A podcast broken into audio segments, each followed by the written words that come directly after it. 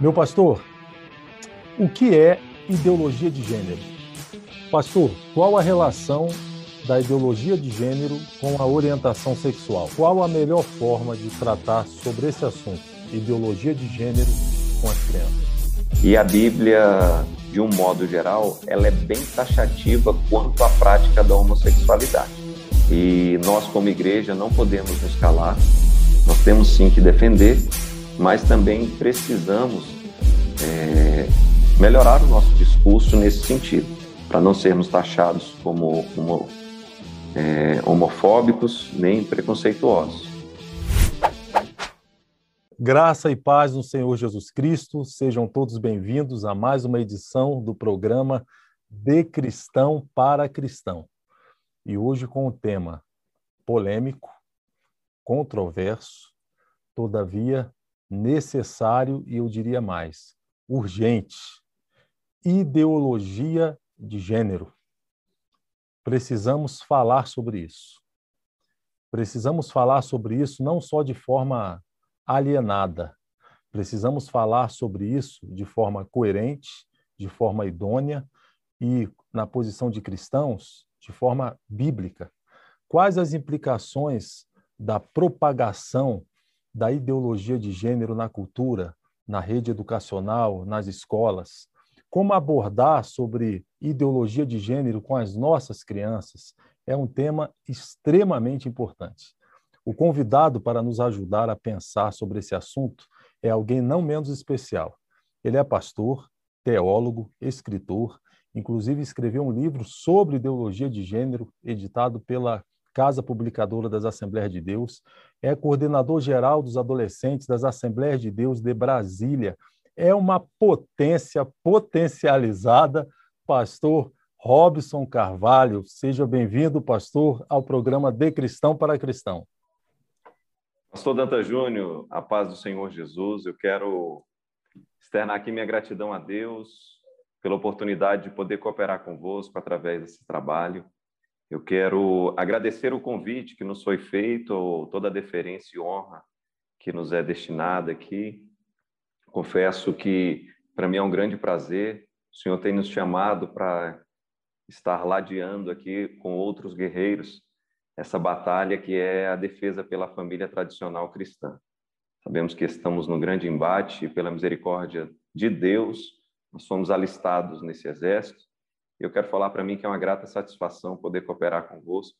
Creio que Deus nos trará grande elucidação e esclarecimento para muitos aqui acerca do, do tema e do assunto que nós vamos estar abordando através desse debate. Meu pastor, o que é ideologia de gênero?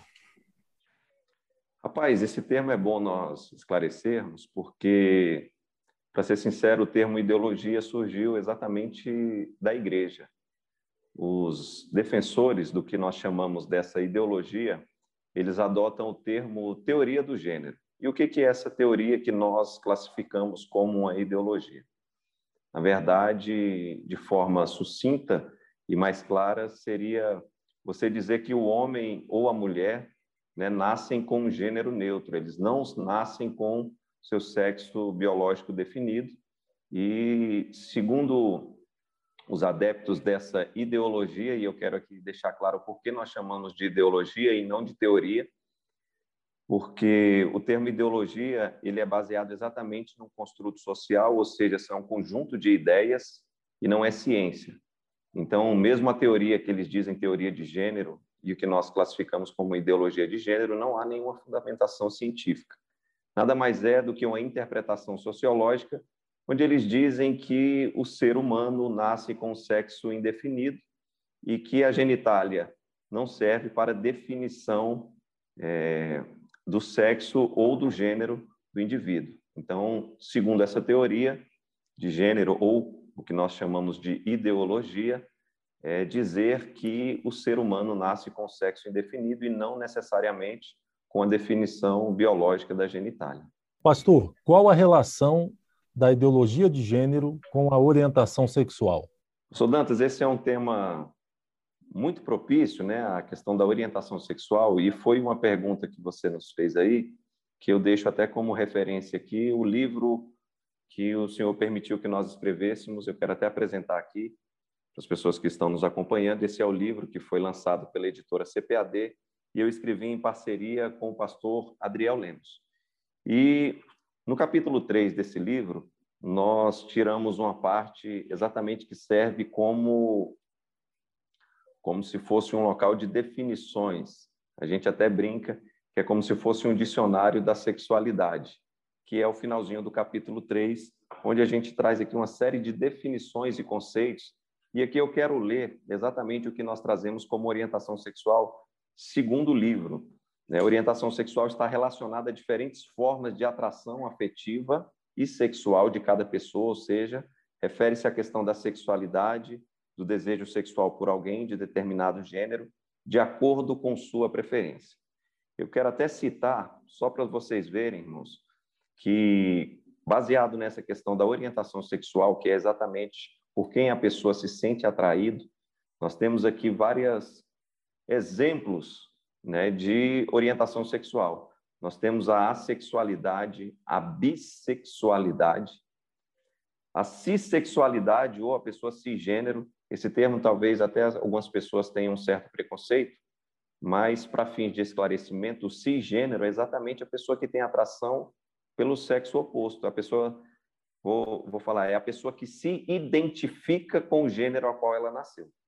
Né? Nós temos a heterossexualidade, a homossexualidade, nós temos a pansexualidade, a intersexualidade, a transexualidade, todos, tudo, todas essas é, palavras né, são exemplos aí de orientação sexual de algumas pessoas. Pastor, a expressão somos todos do gênero humano, podendo alguns ser do sexo masculino, outros do sexo feminino. Essa é uma expressão coerente ou é uma expressão preconceituosa, desprovida de base científica e sociológica? eu vou pegar exatamente esse finalzinho aí. É desprovida de base científica. Na verdade, se você for abordar a ciência, a ciência classifica né, o gênero como humano. Né? Isso é uma classificação dos animais, dos seres. E o termo gênero, no sentido de orientação sexual, digamos assim, de definição sexual, ela surgiu através de uma ressignificação da palavra. Antigamente era comum, quando você queria classificar uma pessoa a partir da sua seu sexo, a gente utilizava exatamente esse termo, sexo masculino, sexo feminino. Hoje em dia mudou-se né, o significado da palavra gênero, a ponto de no dicionário hoje você não encontrar mais o gênero como era. Né? Hoje, quando você fala de gênero, é, a palavra gênero é exatamente utilizada para essa definição entre a pessoa que se identifica como masculina ou feminina. Hoje a pessoa se identifica homem ou mulher. Isso surgiu a partir de um movimento feminista. Isso aí surgiu com Ron Scott através de um encontro que teve em 1996 e ela trouxe essa palavra gênero para substituir o termo sexo masculino. E a partir dali houve uma reconstrução, uma ressignificação dessa palavra. Então, quando a gente fala de gênero, tendo como significado a classificação ou, ou a identidade sexual da pessoa, não tem nada a ver com o gênero humano quando nós estamos falando de classificação de animais. Entendi. Pastor, quais as consequências, em sua opinião, consequências sociais a longo prazo para a família e para a sociedade se a ideologia de gênero for levada a cabo tal como é defendida por seus apologistas? É, nós realmente temos aí um grande desafio, porque ao avaliarmos né, o caminho em que está seguindo a sexualidade humana, vamos colocar assim, generalizar né, a humanidade a partir do comportamento sexual que tem despertado, não que a homossexualidade seja algo do século XXI. A gente identifica comportamentos homoafetivos já ao longo da história. Né? Porém, a forma como ela está sendo tratada nos dias atuais é o que nos causa é, essa grande preocupação. porque nós vemos exatamente essa desconstrução daquilo que nós temos como, né, vamos chamar de um padrão, ou aquilo que nós defendemos como o correto segundo a vontade de Deus. Aquilo que nós utilizamos como ah, o, o padrão de família. E a forma como a sexualidade está sendo tratada, nós podemos até pegar isso a partir de meados da década de 50, né, do século passado, nós vemos ali uma grande revolução sexual e o nível de profanidade, da, de promiscuidade, vamos colocar assim, o profano na sociedade fez com que a gente tivesse esse, essa grande preocupação. Porque nós estamos vendo a desconstrução da matriz familiar. Homem e mulher perderam os seus papéis né, como pai e mãe, e isso gera uma desconstrução na sociedade. Talvez algumas pessoas não consigam interpretar isso de forma correta, mas é fácil quando a gente olha essa desconstrução para uma família que é desestruturada exatamente, às vezes, pela ausência da figura paterna ou materna. Hoje é comum, e com a revolução sexual que a gente viu, a próprio movimento feminista, o alcance da mulher ao mercado de trabalho, fez com que, por vezes, a mulher tivesse que transferir o seu papel de mãe, de criação e educação dos filhos, e eu digo que ela terceirizou isso. Nem sempre ela passou esse papel, né, digamos assim, ou compartilhou de forma correta com o pai, mas por diversas vezes a gente viu que ela transferiu o que era seu papel, digamos assim, a sua responsabilidade como mãe, de dar educação, não só de mãe, mas a mãe e o pai. Esse papel foi transferido ou para uma babá, ou para uma avó, e a gente percebe nitidamente as diferenças de criações quando isso acontece. Uma desconstrução também que a gente percebe dessa promiscuidade é que o apelo sexual é, exagerado fez com que muitas famílias tivessem aí mães solteiras, né? E o desafio de uma mãe criar um filho sozinha é muito grande quando ela precisa sair de casa para poder deixar essa tarefa de educação e cuidado do seu filho para poder trazer a provisão para dentro de casa. E pensando nessa questão de, de evolução, digamos assim, o que, que você vê a longo prazo? É, infelizmente, a, a minha perspectiva não é nada boa nesse sentido, a ponto de a gente ver que essa questão de orientação sexual e a banalização do sexo, como está sendo difundida, disseminada e pregada pelos ideólogos de gênero, é, eu vejo tristemente né, uma desconstrução familiar. Nós sabemos que a família, como célula máter da sociedade, não tem como a gente ter uma família desestruturada e isso não gerar um reflexo na sociedade a qual nós estamos inseridos. Então, infelizmente, eu não vejo isso de forma. É, não faço um prospecto muito bom. Porém, eu vejo que isso é cumprimento da Bíblia Sagrada, nós estamos vivendo os últimos dias, e isso serve mais ainda de alerta para que a igreja seja é, uma igreja ativa, né? uma igreja que tenha um papel de relevância na sociedade, exatamente na, no resgate desses valores e principalmente daquilo que nós cremos como regra de fé, que é a palavra de Deus, que nos ensina né, o verdadeiro papel da família dentro da sociedade, e o verdadeiro papel de pai, mãe e filho dentro de um lar. O senhor enxerga os movimentos defensores da ideologia de gênero como um movimento social preocupado que, defende, que procura defender os direitos dos homossexuais?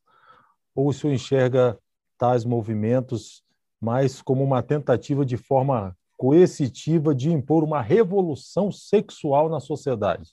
De forma que a, a desconstruir, conforme o senhor falou, aquilo que nós temos como pilar, que seria, por exemplo, os modelos judaico-cristãos que, que, nós já trazemos ao longo da história na nossa sociedade. Exatamente. O que a gente tem percebido é essa desconstrução. No livro também, capítulo de número 2, a gente fala um pouco sobre origem, sobre a história do surgimento dessa ideologia. É, a sua gênese, de como ela surgiu, como evoluiu. E, na verdade, ela, a ideologia de gênero é altamente pautada no movimento feminista. E o movimento feminista ele começou de forma é, saudável, podemos assim dizer, porque estava indo em busca de direitos né, básicos das mulheres, e isso aí eu também defendo, a mulher tem que sim ser valorizada e ter o seu espaço na sociedade, ter a sua representatividade, isso eu sou totalmente de acordo. Porém, a gente viu uma, digamos assim, uma certa evolução desse movimento feminista se perdendo no seu propósito. Né? O que inicialmente buscava valores, buscava participação, buscava aceitação, né? em, em determinado momento, com a segunda e terceira onda desse movimento feminista, passou a não mais buscar isso, mas serem ativistas homossexuais. Né? Na verdade, o movimento LGBT encontrou é, apoio nesse movimento feminista, engrossou, digamos ali, o caldo, e eles deturparam os seus é, objetivos iniciais. E hoje a gente vê não só um movimento feminista, mas a gente vê um, um movimento femista, que é uma palavra que existe, mas não muito conhecida, que seria o que nós chamamos de machista. Né? É, é bom quando a gente vê uma pessoa que defende os direitos sociais, tanto do homem quanto da mulher, mas o machismo excessivo, ele sobre, né, ele quer impor à mulher, quer sobrepor, digamos assim, a mulher. O machismo, na verdade, é um preconceito. Como o feminismo também é um preconceito quanto à figura do homem. E a gente percebe que, em determinado momento, eles deturparam os valores. É, eu sou de acordo e sou totalmente contrário, né? eu sou de acordo aos direitos de qualquer ser humano, né? independente da sua orientação sexual, independente da sua identidade de gênero. É um ser humano, tem os seus direitos, precisam ser preservados, mas eu sou contra exatamente esse ativismo qual eles estão pregando, porque eles desvirtuaram seus objetivos ao querer apenas buscar direitos e agora eles estão, posso assim dizer, né, querendo impor à sociedade a sua cultura. Então nós vemos que hoje a sociedade, a cultura hoje da sociedade, eu vou falar aqui, né, do nosso país de um modo geral, o Brasil, ele é um país altamente sexualizado, a sociedade, né, um apelo sexual muito forte e hoje, infelizmente, a gente percebe que as mídias, as redes sociais estão todas, né, é, digamos assim, invadidas, posso até assim dizer, por esse meio. Esse, esse, isso, está tá impregnado isso na sociedade. Então, a gente sempre soube que isso existiu. Né? E, e eu brinco, certa vez eu ouvi uma pessoa falando, e isso parece que é uma história verídica. Foi um escritor que falou, não me recordo agora a autoria, de quem disse, pode parecer um pouco preconceituoso, mas a ideia que ele falou bem assim, olha, o, há anos atrás a homossexualidade era proibida. Chegou um momento que ela passou a ser permitida. Agora ela já é aceita. Eu vou embora antes que ela passe a ser obrigatória. Né? Então a gente percebe que o movimento homossexual hoje está deturpando os seus objetivos iniciais de busca de acesso, digamos assim, aos seus direitos civis. Né? Como eu falei, eu sou contra qualquer tipo de preconceito ao ser humano, independente de qualquer orientação. É lógico que eu tenho os meus princípios, eu tenho a minha fé, né? e eu não vou abrir mão disso em detrimento né, de discurso. Eu sou a favor da liberdade de expressão e sou contra essa mordaça que está sendo imposta a nós, onde a gente viu na semana passada né, ser noticiado nos sites, né? circulou muito aí nas redes sociais, principalmente no WhatsApp. Nós vemos, salvo engano, foi no Canadá ou nos Estados Unidos, um pastor que foi preso porque estava pregando e dizendo que era contrário, ele não concordava que né, as pessoas nasciam com gênero neutro. Né? Então, ao impor ali, não impor, né, na verdade, ao expressar a sua opinião, ele foi taxado e foi preso por causa disso, por expressar aquilo que ele acredita.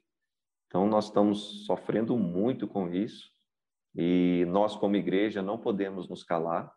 Nós temos sim que defender, mas também precisamos é, melhorar o nosso discurso nesse sentido, para não sermos taxados como, como é, homofóbicos nem preconceituosos.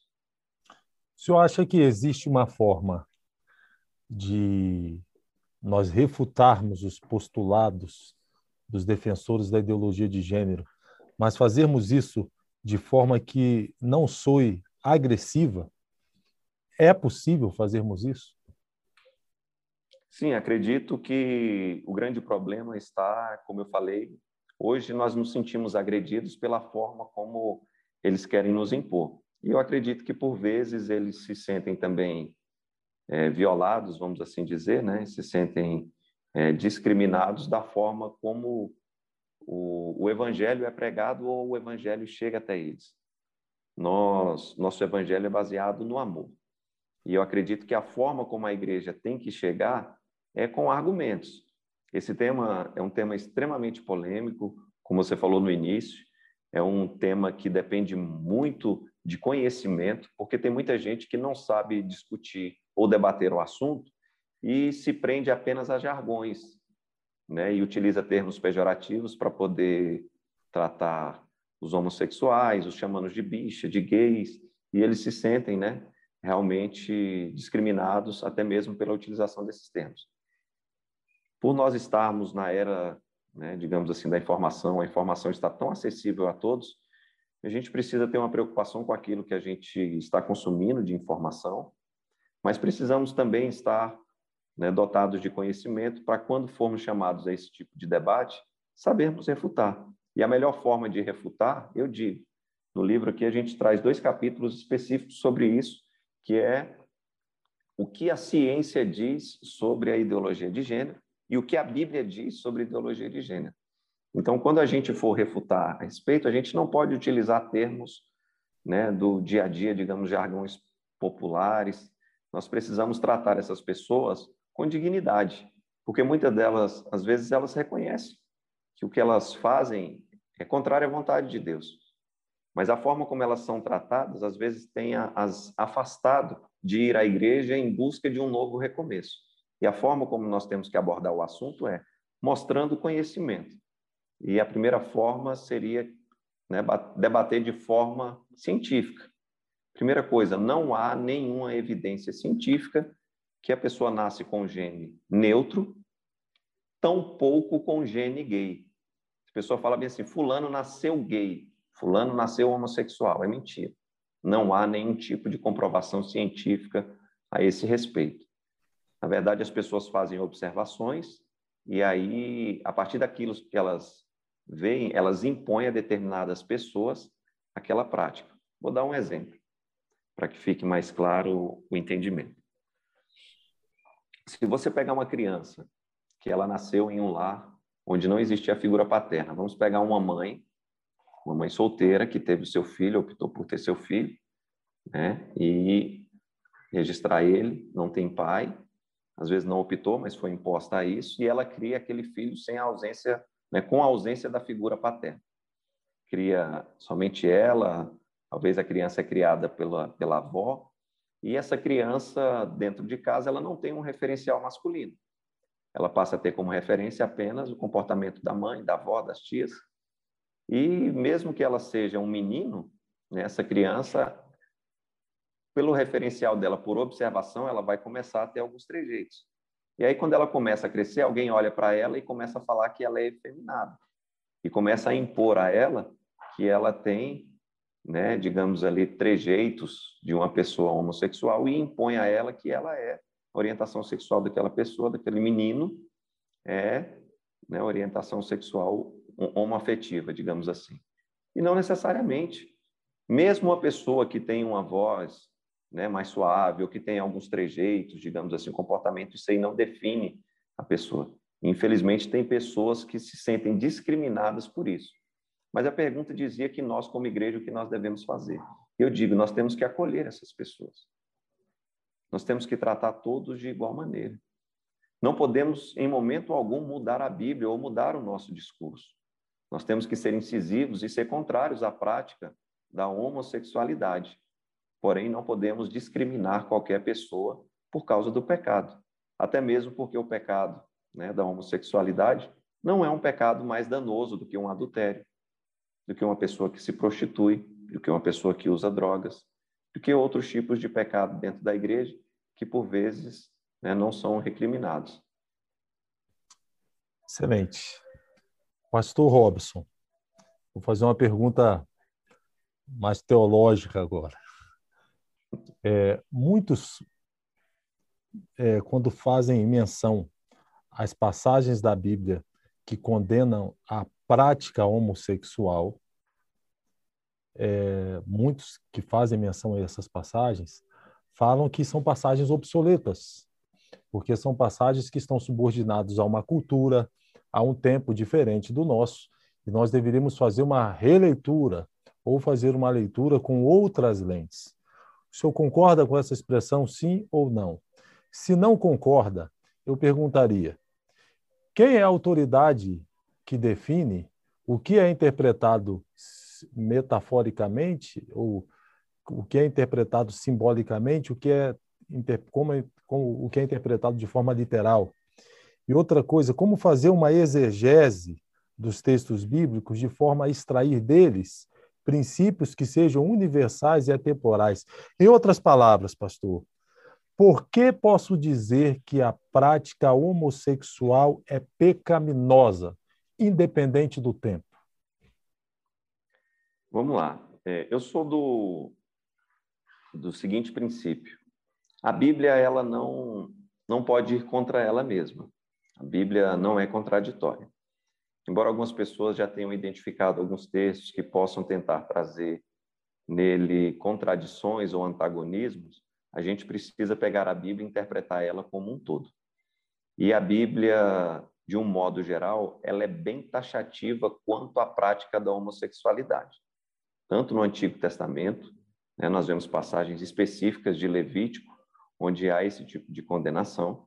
Permita-me até utilizar da Bíblia aqui para poder citar essas passagens. Eu vou pegar um texto que está, até eu estava fazendo um estudo, vou pegar o texto que está aberto aqui para poder mostrar né, como a Bíblia é taxativa quanto a essa questão específica do pecado da homossexualidade. Levítico 18, 22 diz: Com homem não te deitarás como se fosse mulher. Abominação é Levítico 20, 13 diz: Quando também um homem se deitar com outro homem, como com uma mulher, ambos fizeram abominação, certamente morrerão, seu sangue será sobre eles. São passagens do Antigo Testamento. Talvez alguém vai falar para mim assim: ah, mas se era na época da lei. Nós não estamos mais na época da lei, nós estamos na época da graça. Né? E aí talvez surja, né, o senhor falou, a interpretação agora é diferente. Né? Nós não estamos mais nessa época da lei. Então vamos para o Novo Testamento. Romanos, capítulo 1, talvez o texto mais conhecido e evidente referente à prática da homossexualidade no Novo Testamento. Diz assim: Por isso Deus abandonou às paixões infames, porque até as mulheres mudaram o uso natural, no contrário à natureza, e semelhantemente também os homens, deixando o uso natural da mulher, se inflamaram em sua sensualidade uns para com os outros, homem com homens, cometendo torpeza e recebendo em si mesmos a recompensa que convinha ao seu erro. Percebam, nós estamos agora citando o Novo Testamento, Paulo falando. Eu vou mais além. Vou pegar o texto de 1 aos Coríntios, capítulo 6, versículo 9 ao 11. Não sabeis que os injustos não hão de herdar o reino de Deus? Não erreis. Olha só, nem os devassos, nem os idólatras, nem os adúlteros, nem os efeminados, nem os sodomitas, que eram os que tinham prática sexual pecaminosa, nem os ladrões, nem os avarentos, nem os bêbados, nem os maldizentes, nem os roubadores herdarão o reino de Deus. E é o que alguns têm sido, mas haveis sido lavados, mas haveis sido santificados, mas haveis sido justificados em nome do Senhor Jesus pelo Espírito Santo, nosso Deus. Perceba que a prática da homossexualidade, ela é aqui comparada, né? Aqui os efeminados que são citados, ou os sodomitas, eu estou utilizando a Almeida na interpretação fiel, né? Eu estou usando exatamente a transliteração fiel da palavra de Deus. Perceba que aqui o pecado da homossexualidade ele é comparado exatamente com os demais, com o pecado da idolatria, com o pecado do adultério. E não tem como a gente pegar textos isolados e querer dar a ele uma interpretação que nos favoreça. Infelizmente, pessoas têm buscado isso ao longo de toda a existência. Né? Vamos colocar assim: pessoas que querem justificar os seus atos deturpam a palavra de Deus, dando a ela uma interpretação que não é bíblica, não é o que o texto gostaria de falar. Né? Basta a gente pegar um texto isolado, falar que Jesus transformou água em vinho e querer justificar que por Jesus ser transformado água em vinho, eu posso beber à vontade porque essa é a vontade de Deus. Isso aí também né, é heresia. Como heresia é aqueles que pegam textos bíblicos para querer dar a ele a interpretação é, que lhe é conveniente. O senhor perguntou para mim qual seria a autoridade. Na verdade, a Bíblia é um livro espiritual e eu creio que a autoridade né, para poder dar a interpretação é o Espírito Santo. Então, uma pessoa que esteja disposta a querer ler a Bíblia e tirar dela a interpretação, precisa buscar o autor, aquele que inspirou, na verdade, os escritores. Percebam que a autoria da Bíblia não é de homens. Nós defendemos que a Bíblia é a palavra de Deus. Aí alguém fala, ah, mas a Bíblia foi escrita por homens. Eu digo, lógico, Deus precisava usar homens para que escrevessem. Mas a inspiração, a autoria da Bíblia é Deus, através do seu Espírito Santo.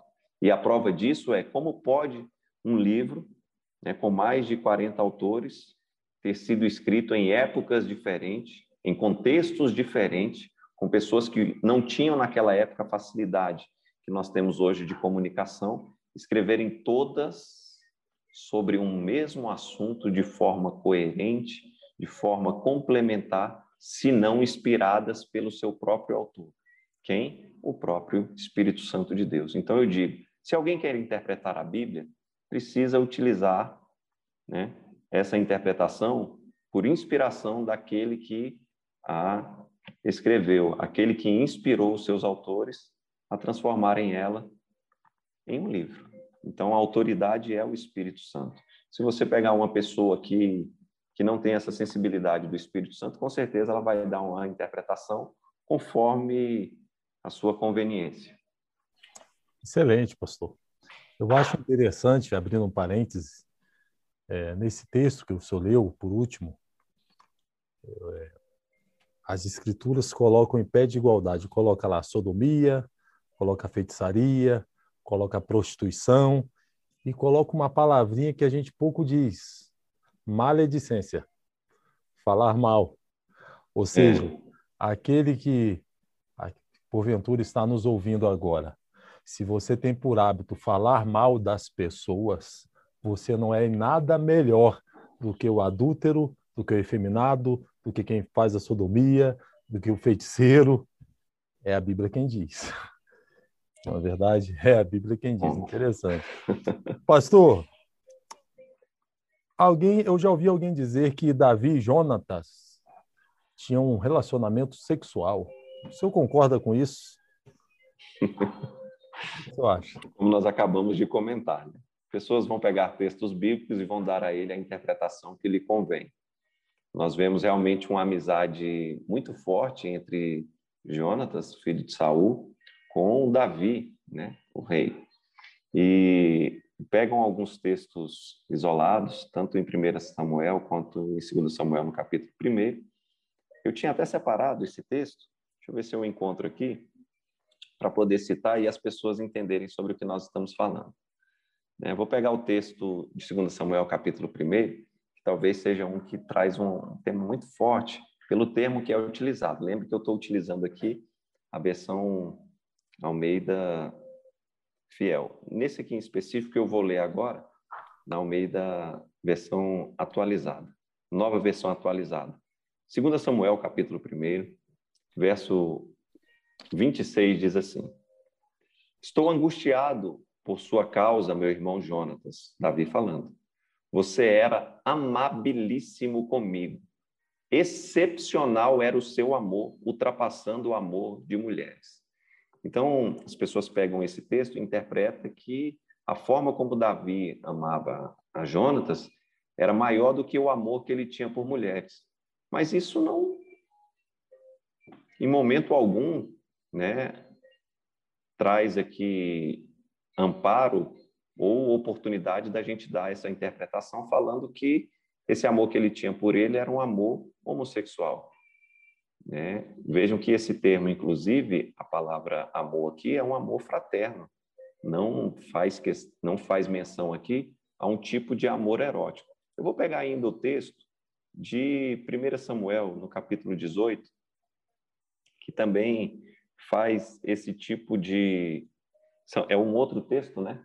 Onde as pessoas têm utilizado para poder referendar, digamos assim, dar a interpretação dizendo que Davi estava ligado a Jonatas. Diz assim: Depois de Davi ter falado com Saul, a alma de Jonatas se ligou com a de Davi numa profunda amizade.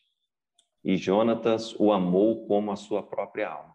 Algumas pessoas querem dar a interpretação desse termo ligou como de um ato sexual, o que não é correto, não é uma interpretação correta. E vejam que esse amor aqui é fraterno. O próprio Senhor Deus falou bem assim: olha, você vai amar o seu próximo como você ama a você mesmo.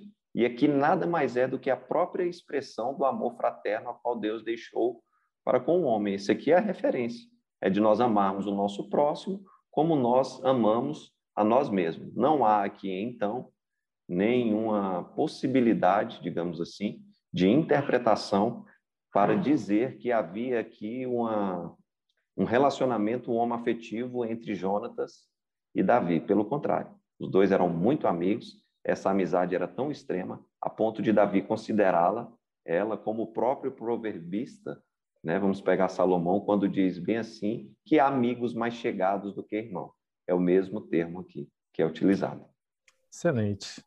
Pastor, em sua opinião, qual a melhor forma da igreja se engajar, principalmente na área da educação, é, com o propósito de equipar seus membros a lidar com esse assunto?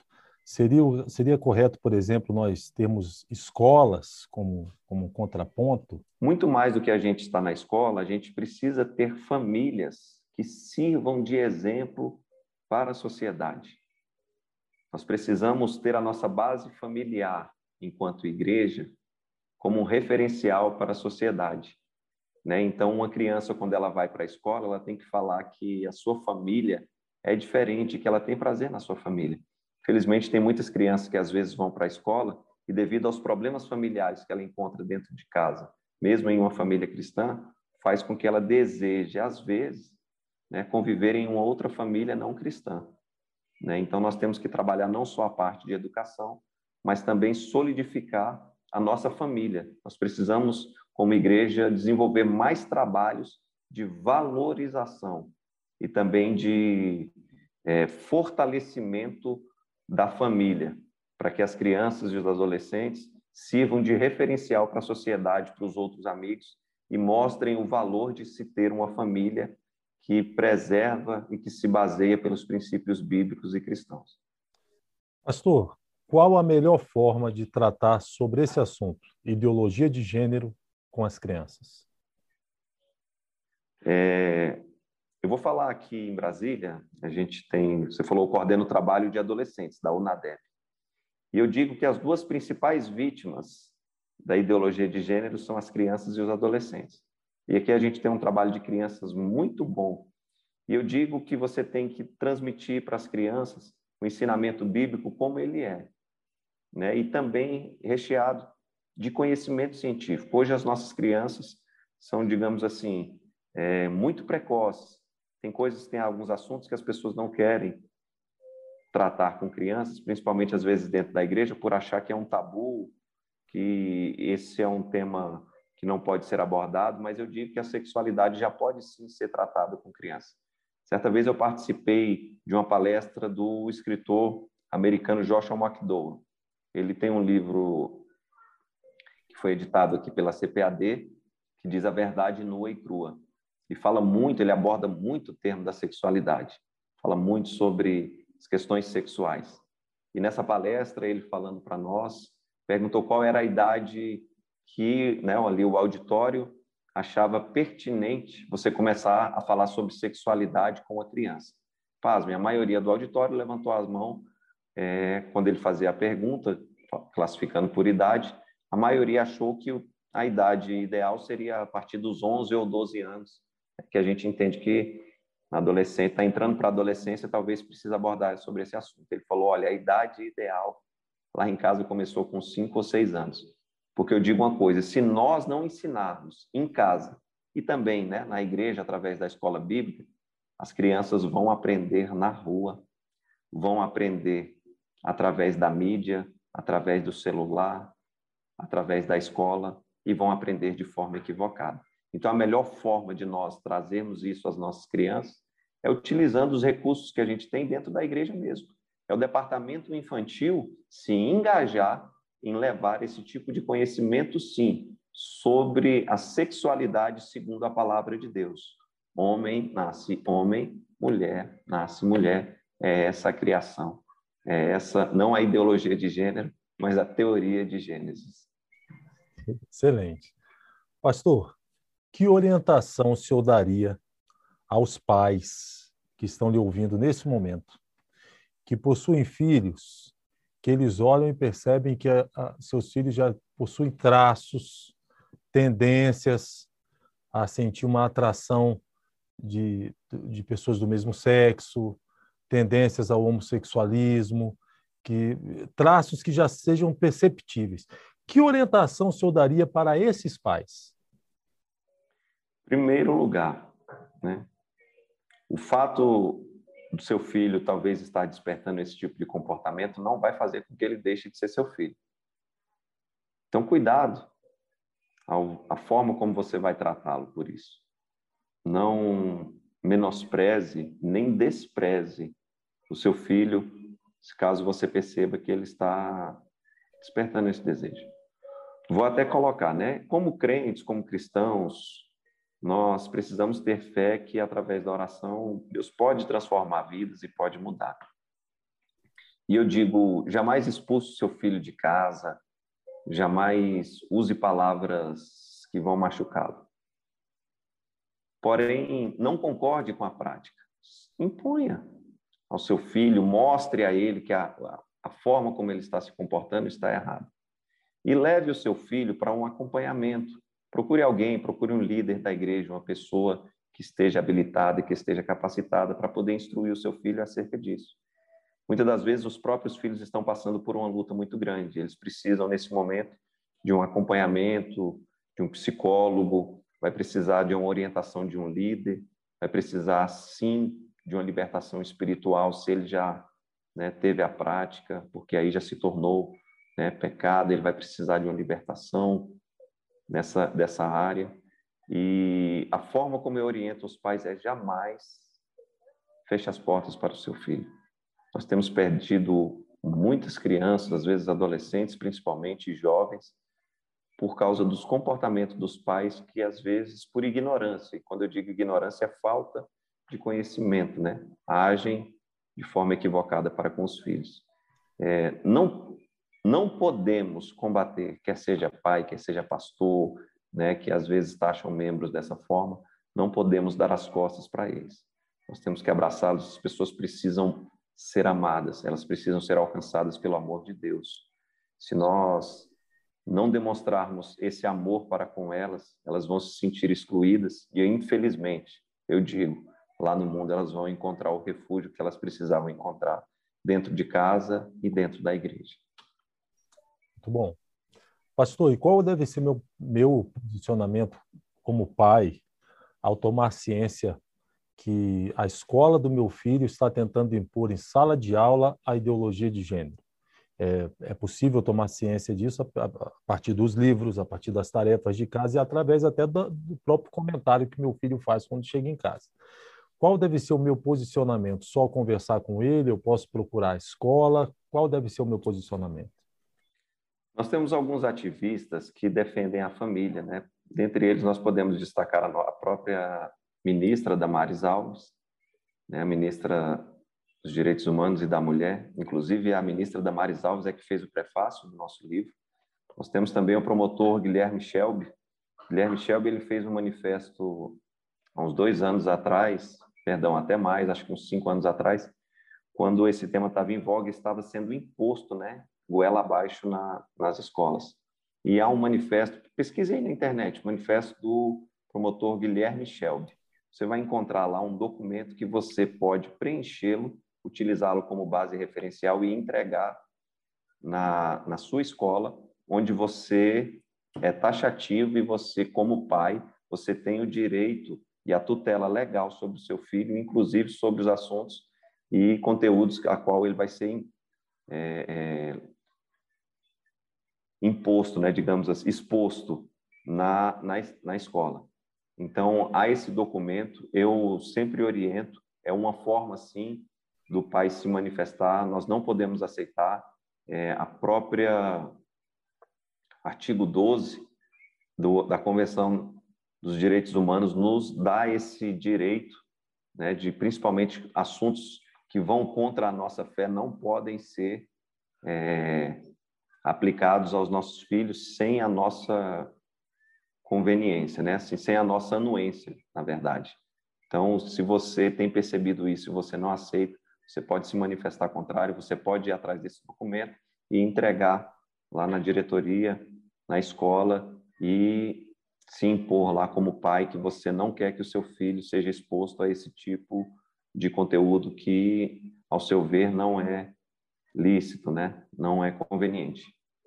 Excelente. Eu, eu costumo dizer que existem existem cristãos que criticam Ló por ir habitar na, próximo a Sodoma e Gomorra, mas esses mesmos cristãos não verificam qual a ideologia da escola que ele matriculou seu filho, por exemplo. É verdade? Não tem essa Isso. preocupação. Olha a escola, não, tem uma boa estrutura. Aprovou quantos no, no, no Enem? Ah, então a boa. Se... É a mesma coisa que Ló, não é verdade? É mais um, mais um conselho né, que o senhor está dando, exatamente isso. Exatamente, exatamente. Procure Pastor, saber qual é a ideologia que é, que é adotada na escola onde seu filho está estudando. Pastor, pode ser a, a sua pergunta que eu vou fazer ao senhor agora, ela tem como público o homossexual. Porque pode ser que existem, existam muitos que estejam nos ouvindo nesse momento que lutam lutam com essa situação. Alguns já assumidos, outros não assumidos, ou com vergonha, ou por medo, e muitos até mesmo dentro dos templos, por tradição religiosa, por medo de se expor, e muitos se acham um erro, muitos já entrando em depressão, sabem que por um lado estão errados, por outro lado tem esse impulso dentro de si que muitas vezes chega quase como irresistível, para não dizer irresistível.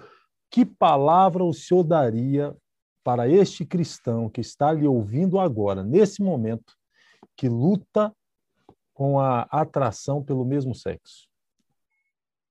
Vou ficar bem pertinho da câmera agora, porque, como você falou agora, essa palavra é direcionada para um público específico.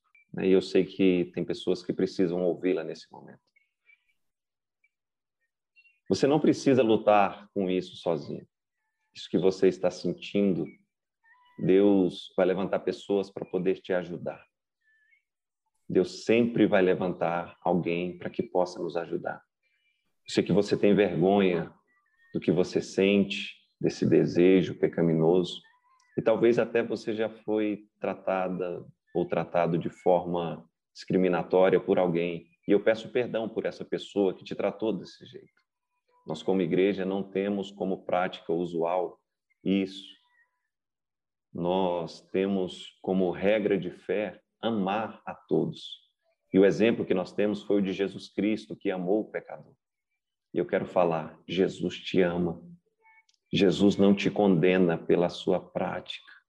Ele não quer que você permaneça nela. Ele quer te resgatar. Ele quer trazer você para os braços do Pai. E ele vai te ajudar a abandonar isso que tem te afastado dele. Jesus não vai abrir mão de você. Você precisa vencer. Eu sei que sozinho é mais difícil. Você precisa da ajuda do Espírito Santo. Ore. Deus vai levantar alguém para estar ao seu lado. Procure ajuda. Você não precisa passar por isso sozinho. Deus vai te ajudar. Não permaneça no pecado. Deus é poderoso para poder te resgatar. Amém? Excelente, pastor. Pastor, tem uma pergunta que nós fazemos a todos os convidados que por aqui passam, ou todos que aqui entrevistamos. Como o programa é um programa de cristão para cristão, essa é a pergunta que nós concluímos todos os programas. Pastor Robson, o que é o Evangelho? O Evangelho é a boa notícia, a boa notícia de salvação. O Evangelho é a boa nova que nos alcançou, que fez com que nós olhássemos para a nossa situação pecaminosa e não concordassem em permanecer da mesma forma afastados de Cristo. E o Evangelho é o amor. O Evangelho é aquele que nos abraça quando nós estamos no lamaçal do pecado, quando ninguém dá nada por nós, quando nós pensamos que não tem mais jeito. É o braço do Espírito Santo de Deus, é a própria figura de Cristo que morreu de braços abertos para que nós pudéssemos ser alcançados. É o amor expresso de Jesus Cristo. É o caminho, é a verdade. O Evangelho é a vida, é Jesus. Amém? pastor. Meu pastor, muito obrigado pela oportunidade, por esse presente, pelo fato do senhor ter disponibilizado seu tempo e com todo carinho ter nos presenteado com tamanho conhecimento, ter nos dado a oportunidade de conhecer aí seu livro. Vou inclusive lhe dar a oportunidade agora de só mais uma vez fazer menção a ele, ok? Amém. Ideologia de gênero. O senhor vai ter a oportunidade de falar é, sobre o livro, de falar quantos exemplares o senhor vai mandar para mim de presente. O senhor tem a oportunidade agora de falar. Todos vocês que nos acompanharam nessa entrevista e se você despertou interesse sobre o assunto, se você quer se aprofundar um pouquinho mais, eu quero apresentar a você que o livro Ideologia de Gênero, entendendo o que é e qual a sua responsabilidade. Esse livro o Senhor permitiu que eu escrevesse juntamente com o pastor Adriel Lemos, de Santa Catarina, tenho certeza que esse livro vai ajudar muito você a buscar esclarecimento e ajuda acerca desse tema tão complexo. Que o amor de Deus, a graça de nosso Senhor e Salvador Jesus Cristo, a comunhão e as consolações do Espírito Santo seja com todos vocês, não só hoje, mas para sempre. Um beijo no coração e até o próximo programa, se assim Deus permitir. Deus abençoe.